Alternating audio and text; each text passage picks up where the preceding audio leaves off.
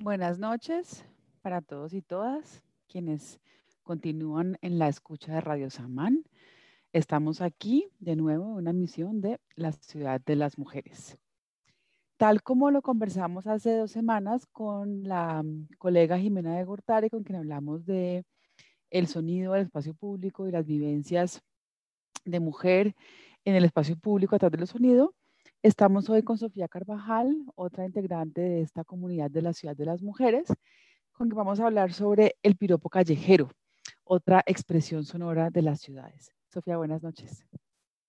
Buenas noches, Margarita. ¿Cómo estás? Y buenas noches para todas las personas que nos están escuchando en este momento. Efectivamente, hoy vamos a conversar acerca del piropo callejero. Bueno, Sofía, entonces quisiera que nos contaras, empezáramos hablando sobre, sobre mm, este tema que para vos no es un tema cualquiera, es un tema que ha ocupado gran parte de tu carrera académica. Cuéntanos un poquito sobre esto, cómo llegaste al piropo callejero.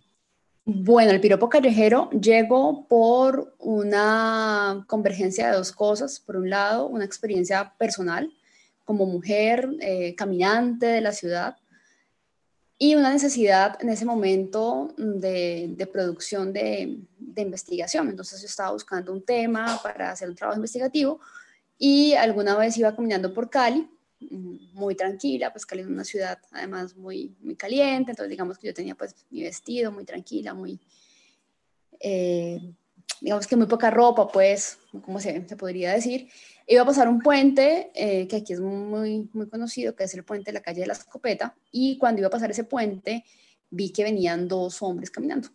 Y cuando eso ocurrió, pues tuve miedo y entonces me hice hacia un lado a esperar a que estas personas pasaran para yo luego continuar mi camino. Y cuando esto ocurrió, efectivamente esperé que pasaran y luego seguí. Me pregunté qué fue lo que me dio miedo. Y allí me di cuenta que dentro de lo que me había dado miedo, lo primero que había pensado era a que me dijeran algo acerca de mi cuerpo.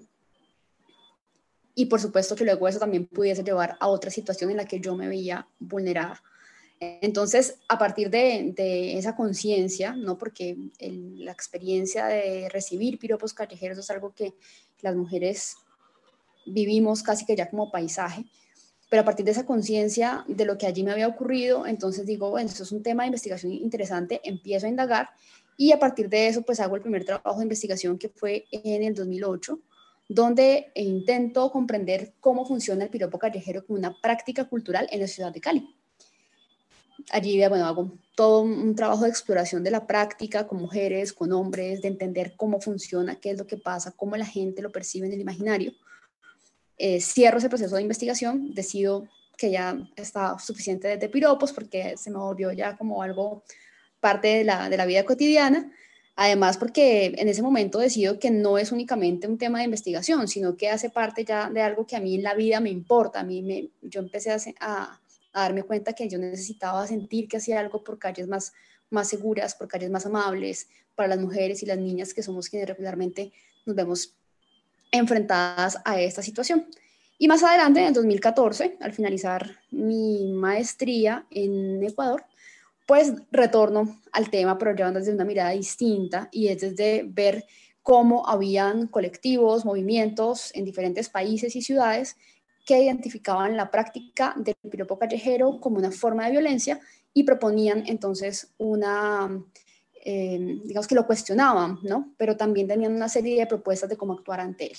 Entonces, en ese recorrido, que ya lleva sus, sus añitos, pues me dedicaba a trabajar a, no solamente a comprender el fenómeno, sino a comprender cómo se responde ante él, cómo ha variado, y eso en una doble vía, con una especie de compromiso de mi parte eh, ciudadano hacia cómo transformar efectivamente ciudades para que sean más seguras.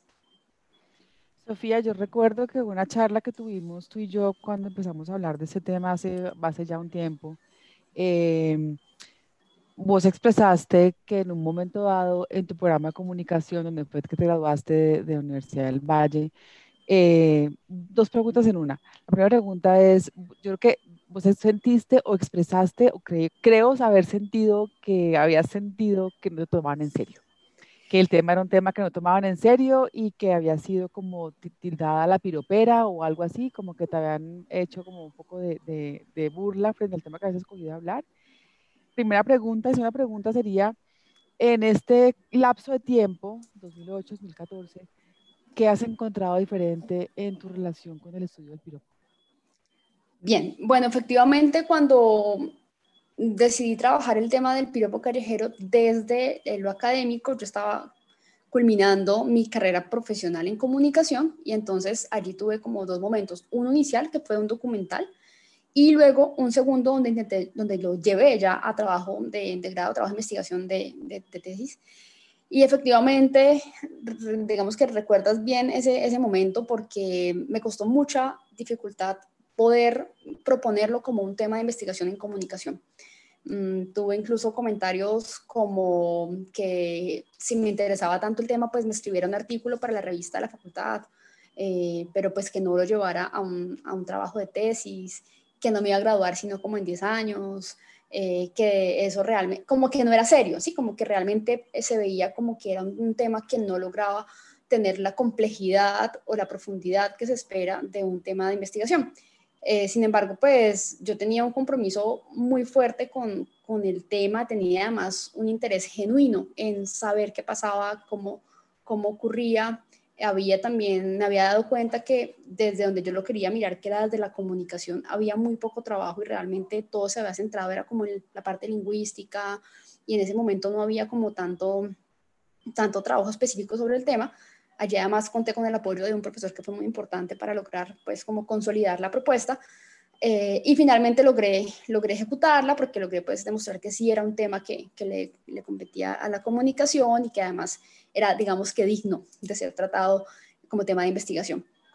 Mm, años después, era casi que impensable que esto volviera a ocurrir. Yo me encontré una realidad muy distinta, y, luego fue muy loco porque luego me invitaban a las clases a que contara cómo era mi experiencia de investigación y cómo era que me había ido y, y era como, como, el, como casi que un trabajo puede demostrar, ¿no? Y era, era muy, muy chistoso ver cómo al inicio esa resistencia que había a pensarlo como algo que podía ser profundo porque se tornaba como, como si fuera muy superficial, ¿no?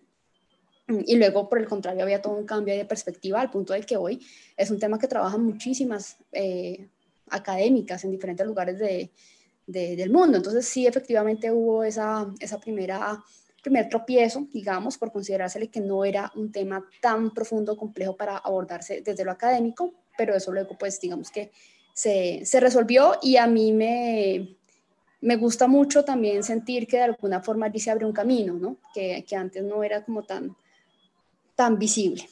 Eh, y la segunda pregunta, ¿me repites, por favor, Margarita? No, e, era esa, era esa, como la experiencia que habías tenido en el 2008 y 2014. Ah, ok. La recepción. Listo.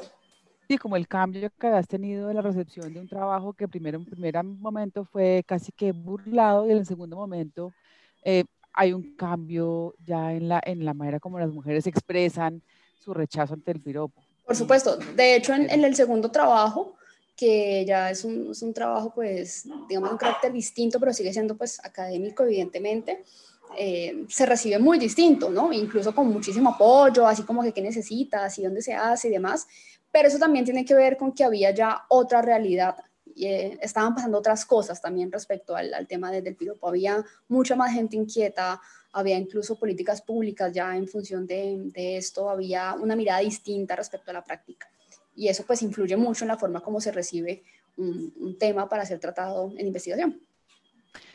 Em, hay una cosa que me interesa que conversemos y es que vos has, has trabajado el piropo, sobre todo pues has vivido en Cali, luego hiciste tu maestría en Ecuador, o sea que también has trabajado en Quito, sobre el piropo en Quito, pero ¿qué has encontrado vos sobre el piropo en Latinoamérica? O sea, es un, es una, es un común denominador de las ciudades latinoamericanas, de las ciudades del mundo, las mujeres ¿Qué has encontrado vos cuando has estudiado esto del piropo?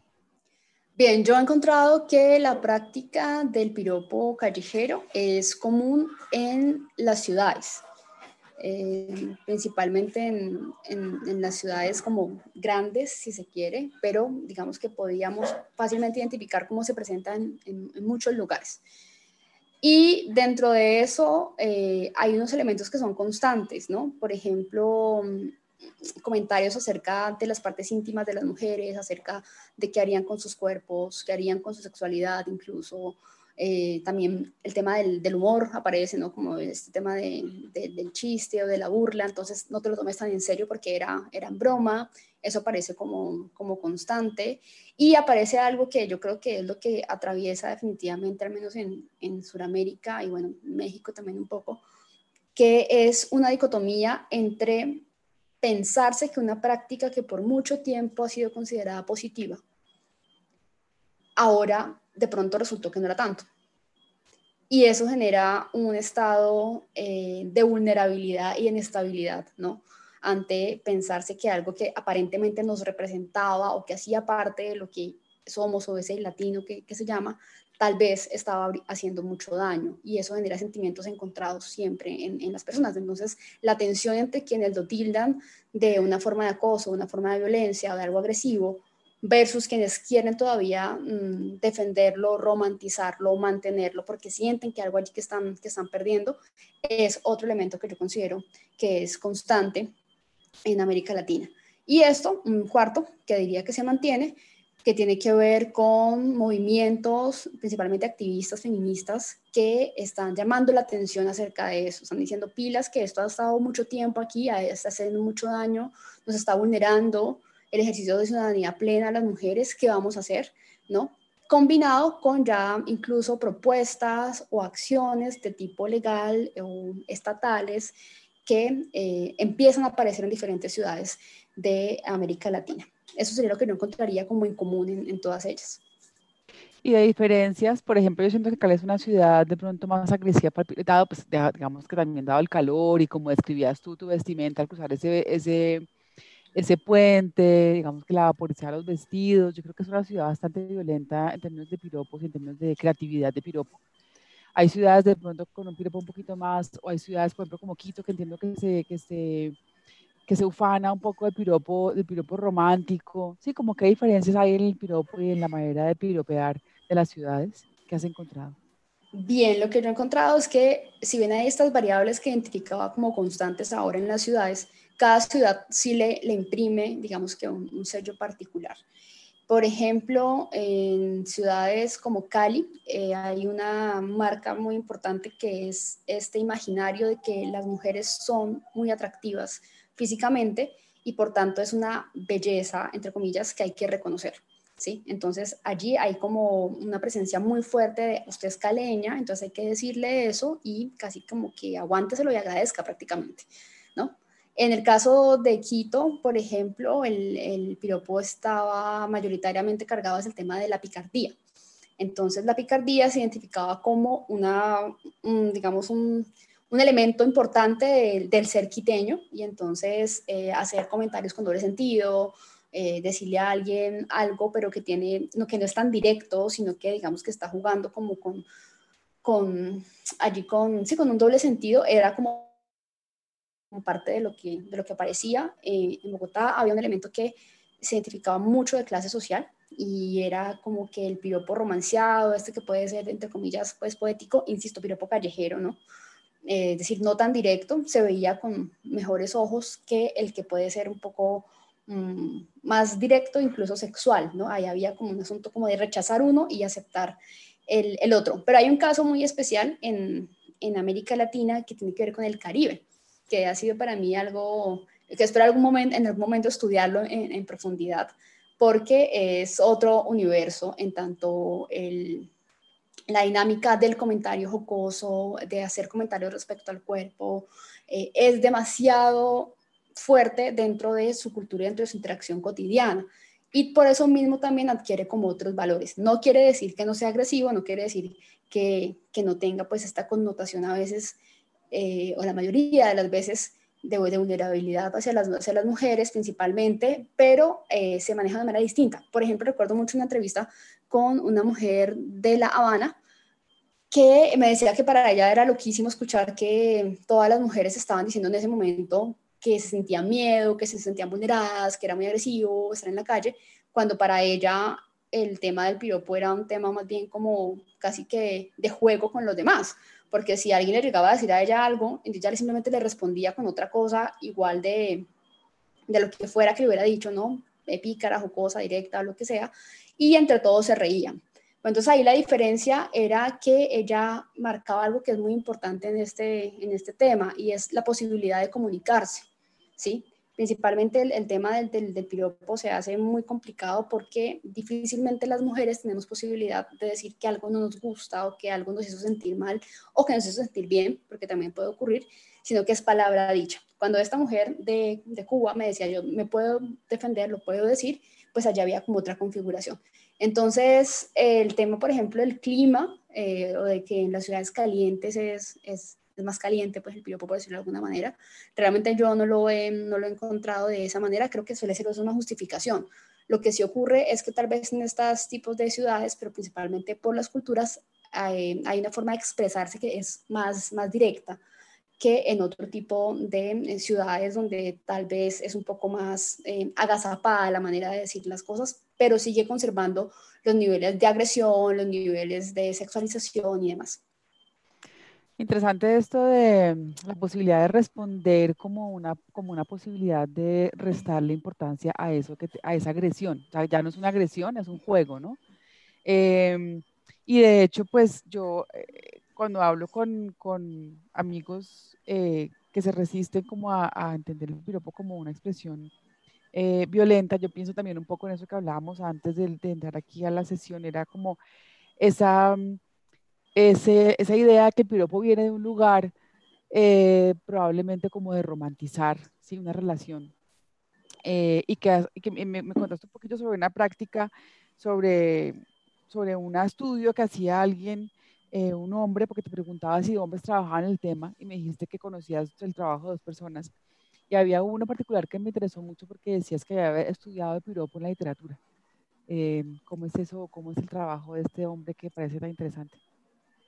Bueno, el, el piropo callejero como práctica cultural, que es básicamente como lo he abordado, tiene una, una, particularidad como práctica misma y es esa casi que imposibilidad de poder determinar una genealogía, ¿no? de dónde viene, cómo ha transcurrido, cómo ha cambiado. Básicamente por, su esencia oral, ¿sí? pero también por la apropiación que tiene dentro de, sociedades eh, tan diversas y, masivas, que es lo que ocurre. Sin embargo, el trabajo de José Luis Calvo Carilla, que es un, español, eh, es muy interesante, se llama La palabra inflamada, y él ha hecho un estudio acerca del piropo, literario en España principalmente, y entonces lo vincula con toda la tradición de coplas, con toda la tradición de trovadores y la tradición de el teatro castizo en España, incluso también con algo de la cultura italiana. Entonces, ese trabajo es bien interesante porque pues él digamos que tiene una evidencia, entre comillas, eh, documentada, ¿no?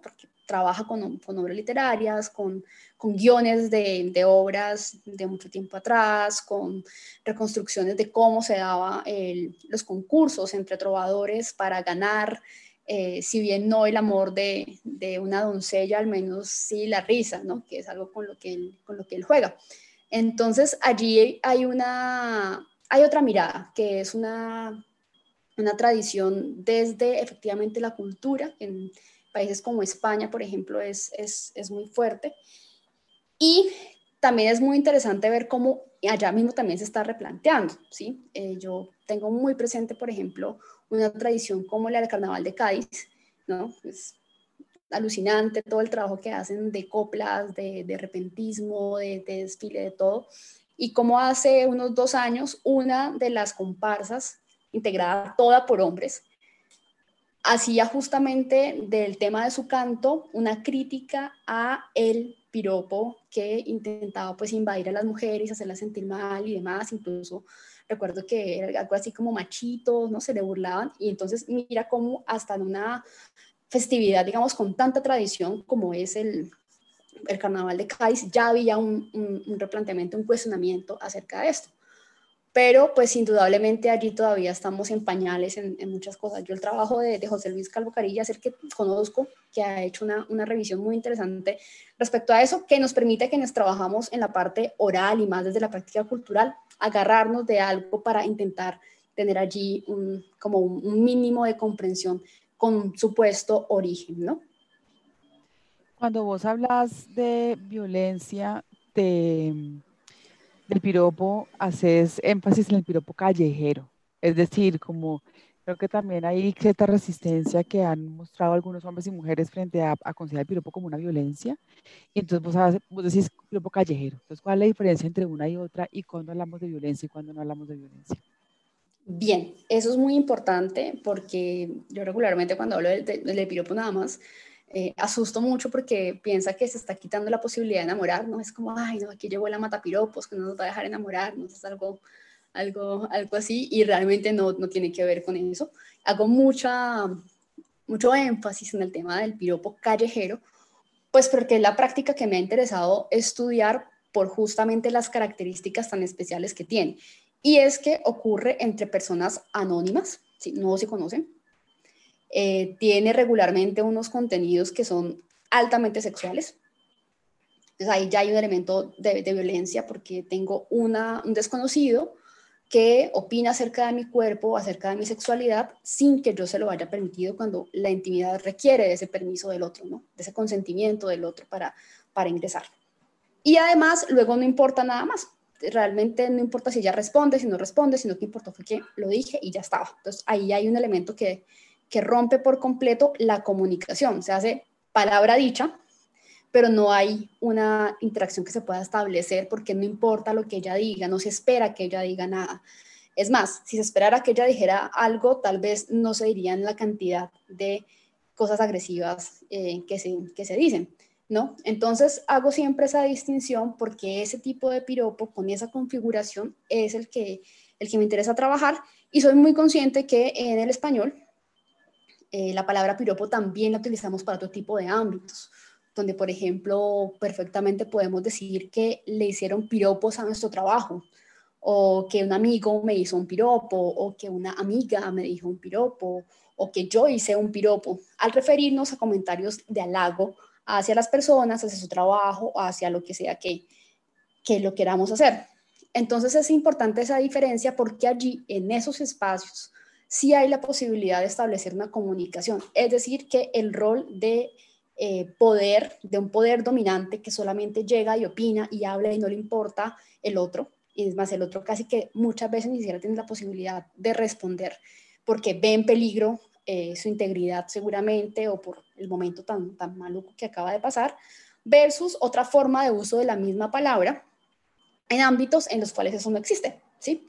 Y esa es una de las razones por las cuales ocasiona a veces tanta alergia pensar que el piropo es una forma de violencia, porque inmediatamente la asociamos con, pero un momento, a mí también me dicen cosas bonitas mis amigas, a mí también me dicen cosas bonitas mi, novio, mi pareja, mis primos, mis hermanos, etc. Entonces, hago siempre esa diferencia por esto. Y lo otro es que entonces dicen, ah, ya no hay, no hay posibilidad entonces de cortejar a nadie, porque pues si a mí me gusta una persona, pues es otra desconocida, entonces no le puedo decir nada. No, le puede decir, le puede decir todo lo que quiera pero con muchísimo respeto y siempre identificando que esa otra persona es un sujeto, igual que, que, usted que le está hablando. En ese sentido, entonces, no solamente se trata de palabra dicha, sino de palabra dicha, respuesta esperada y posible interacción. ¿Sí? Entonces, esa es la, la gran diferencia. Regularmente el piropo callejero no, no, no genera interacción, sino que simplemente interesa enunciarse y decir algo acerca regularmente además del cuerpo de, de, las mujeres que son desconocidas entre esos hombres que acaban de decir algo. No solamente no, no espera interacción, sino que también a una como mujer la educan a que, a que, no, a que no interactúe. A ver, una la mamá le dice no responda, no diga nada, quédese callada, hágase la boba, agache la mirada, porque en últimas uno siente que, o la mamá siente que si uno responde, uno puede estar en peligro. Entonces también es como que hemos sido aculturadas a, quedarnos calladas y, y, y agachar la cabeza y seguir adelante. Claro, el, el silencio ha sido una estrategia de, de, cuidado de las mujeres en la calle. Lastimosamente ha, ha tocado que, que, sea así porque pues, una práctica como el piropo suele estar como en la punta del iceberg, ¿no? Pero lo que, lo que ocurre después es una, una cadena de posibilidades mm, que simplemente por ser mujeres podemos imaginar rápidamente y pues ante eso el no tener contacto, el no responder, el no mostrarse como en, desacuerdo es una forma de protección que lastimosamente, pero también de forma, eh, digamos que muy comprensible también que haya ocurrido eso, ha pasado de generación en generación. ¿No? Creo que, que tal vez ahorita yo percibo algunas generaciones de, de mamás al menos o de, cuidadoras, ¿no?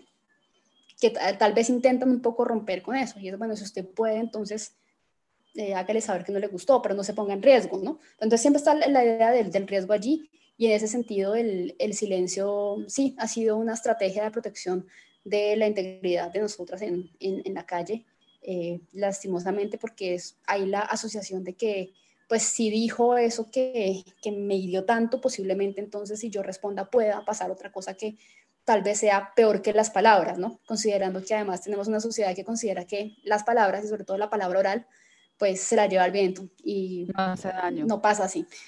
Sí.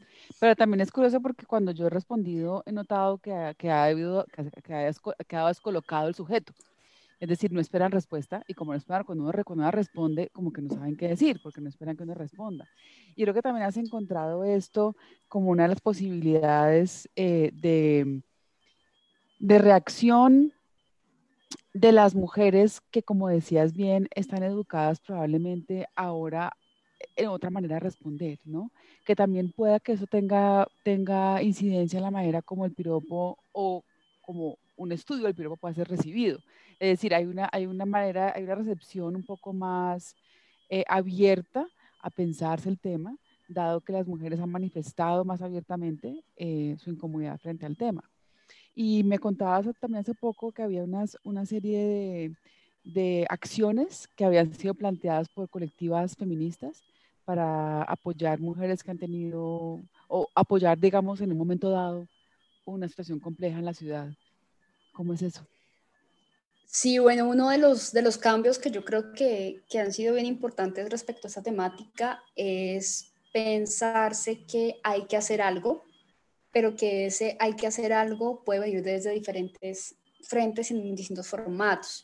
Y en ese sentido hay uno que es vital, como en casi todas las problemáticas sociales, que es la cultura, ¿no? Entonces, tenemos iniciativas desde, desde lo legal, desde lo estatal, seguramente, pero realmente eh, no logra llegar como al corazón de, lo que ocurre. Tal vez la persona se cohiba de decirlo, pero eh, sigue viendo como un objeto sexual al, otro o a la otra sin necesidad de que, de que haya una posibilidad allí de reciprocidad, ¿no? que es principalmente lo que, lo que se ataca. Entonces, en ese sentido, ha sido muy interesante plantear que un problema como el acoso que genera el piropo callejero en las ciudades es un problema de ciudadanía no es un problema solamente entonces de las mujeres que tienen que someterse a este tipo de, de práctica o de los hombres que lo practican. Ocurre mucho, ¿no? A mí me dicen mucho como, ah, pero yo nunca digo piropos, o sea, yo como que me lavo las manos, esto con, conmigo, o sea, ya la gente que vulgar, ¿no? Que dice esto, o las mujeres también, no, a mí nunca me dicen realmente nada que a mí como que me, me haga daño y ya está. Entonces, lo primero es salir de esa idea, y es salir de la idea de que porque a mí no me pasa, entonces no importa tanto.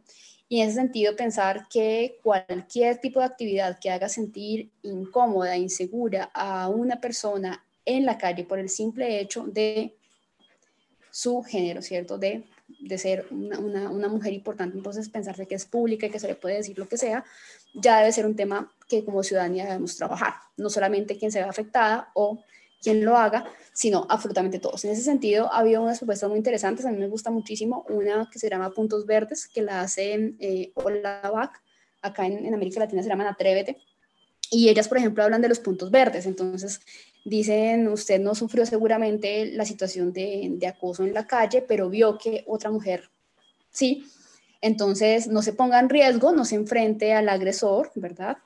Eh, pero eh, una vez pase la situación que usted observó, acérquese a esa mujer y dígale, oye, acabo de ver lo que te pasó, quiero que sepas que no está bien.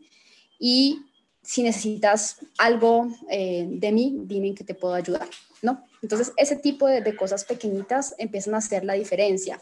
Dos, hablar del tema, poner el tema en la mesa del, en la mesa del almuerzo o en la mesa del, del café, ¿no? Preguntarle a las, a las hijas eh, si algo le dicen en la calle que no le parece bien, que lo conversen, que no sientan pena de decir que, que en la calle les comentan acerca de su cuerpo y que entiendan que eso no está bien, que ocurre. Esa es otra, otra forma de hacerlo. Regularmente, justamente por haberse visto como muy superficial, no se habla del tema, ¿no? Y como pasa tanto y a toda hora, y pues como que eso no debería importarnos porque hay que callarse, ese silencio ha llegado también a que no contemos las experiencias y creo que justamente propuestas importantes es el tema de contar. Justamente Atrévete tiene un blog que eh, hace en diferentes lugares del, del, mundo para que las mujeres de forma anónima cuenten episodios de acoso en la calle que otros y otras podamos leer y no damos me gusta como en otras redes sociales, sino que damos un estoy contigo. Entonces, creo que ese tipo de, de prácticas son muy importantes para salir de la idea de que solamente el que se ve afectado, la que se ve afectada, la que tiene que responder, sino que estamos hablando de una práctica que afecta a la dinámica de ciudad y por tanto como ciudadanía es asunto de nosotros responder. Y eh, la siguiente cuestión para revisar ya no es el piropo hablado, sino la mirada lasciva, ¿no? Que también es un poco menos difícil de catalogar porque como como, como estoy mirando, ¿sí? Que también es un asunto muy intimidante y creo que va de la mano del piropo, ¿no? Porque la mirada y luego el piropo, uno casi que siempre, siempre que ve a alguien que lo mira a uno de una manera, uno viene ahí, viene el piropo, uno ya sabe con qué. El piropo callejero, bueno, que en últimas también, como dices tú, es tan complejo esta, esta situación porque el piropo también es una palabra en positivo y esa medida de confusión frente a cuándo es y cuándo no es un acto de violencia. Entonces, pues nada, muy interesante. Quiero también decir que Sofía hace parte del equipo de trabajo de conciencias, un equipo, un espacio en el que estamos trabajando sobre justamente el tema, espacio público, género y, disidencias, hablando un poco de las violencias que sentimos las mujeres en el espacio público. Entonces a Sofía le agradezco por, bueno, ella es parte del equipo, ya no, ella, es parte del equipo de la Ciudad de las Mujeres, así que estamos aquí en el espacio que nosotros nos inventamos también. Eh, pero pues agradecer que venga a contarnos del tema que trabaja. Muchas gracias. A ti, y para cerrar, no. Y para cerrar, como se sale en el programa, vamos a hacer una recomendación. Y yo pensé de pronto recomendar un libro sobre, sobre piropo callejero, pero después dije, no, de pronto ya demasiada dosis de, de, violencia.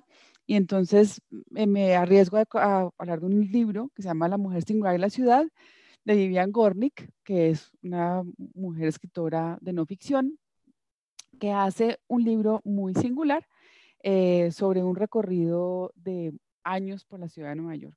Eh, Vivian Gornick es una mujer que recorre la ciudad y que el libro son como una especie de colección de viñetas eh, de esos recorridos que hace sola, acompañada con su madre, en el que se encuentra con alguien, en el que habla con extraños. Y este, esta, esta estas ventanas, si se quiere, la experiencia de ciudad, son ventanas muy poderosas de lo que implica eh, la experiencia de caminar una ciudad. Entonces, con eso cerramos el programa de hoy y queremos agradecer a Natalia Zuluaga y a Isabel por el apoyo en eh, la producción de estos programas, que sin ellos no puede ser posible que estuviéramos al aire. Y bueno, agradecer a la audiencia que escucha atentamente a Radio Samán. Hasta dentro de ocho días a las ocho y quince de la noche. Buenas noches.